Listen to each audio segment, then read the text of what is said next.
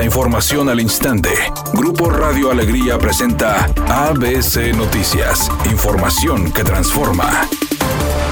¿Qué tal? Muy buenas tardes, esta es la información. La Coparmex Nuevo León destacó su preocupación ante lo que consideró una dramática caída en el índice de construcción pública de Nuevo León en 2022, al ser el peor registrado desde el 2010 de acuerdo a datos del INEGI. El organismo patronal dijo que la inversión pública federal, estatal y municipal está lejos de la registrada en 2010, cuando el índice promedio ha sido el más alto desde entonces, con un valor de 213.7 y el año pasado disminuyó 64 según el reporte emitido. Al respecto, directora de Coparmex Nuevo León, Cecilia Carrillo López, urgió a que el Estado revierta este indicador que ha padecido más su caída en los últimos cuatro años desde el año 2018.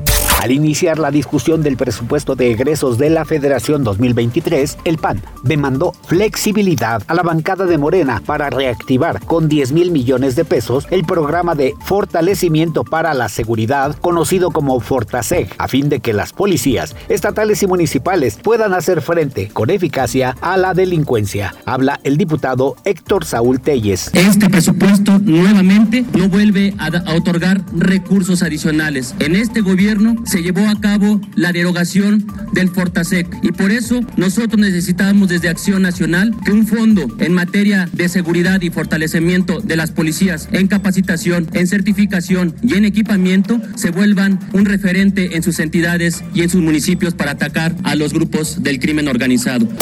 Editorial ABC con Eduardo Garza. El 30 de noviembre vence el plazo para renovar las placas vehiculares. 2013 y anteriores, esas que traen las letras verdes y la leyenda Nuevo León Unido. Después del 30 hay órdenes para los tránsitos de detener a los automovilistas con placas viejas. La cuenta regresiva está en marcha y no hay de otra. De por sí los tránsitos están esperando cualquier detalle para detener automovilistas. Ahora con lo de las placas harán su agosto en diciembre. Al menos esa es mi opinión y nada más. ABC Deportes informa. El equipo de los Cuervos de Baltimore el día de ayer se lleva un triunfo a domicilio en donde saca a los Santos de Nueva Orleans con una derrota que los complica ya pensando obviamente en lo que sería su clasificación a los playoffs. Los Cuervos se mantienen como líderes de su división y en noticias de la NFL fue despedido Frank Reich del equipo de los Potos de Indianapolis Jeff Saturday, quien fuera centro del equipo, toma el relevo en los potros.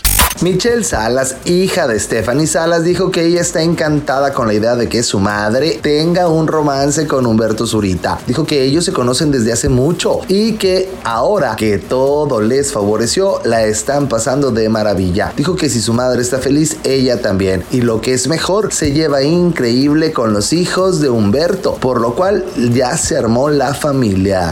Temperatura del Monterrey 25 grados centígrados.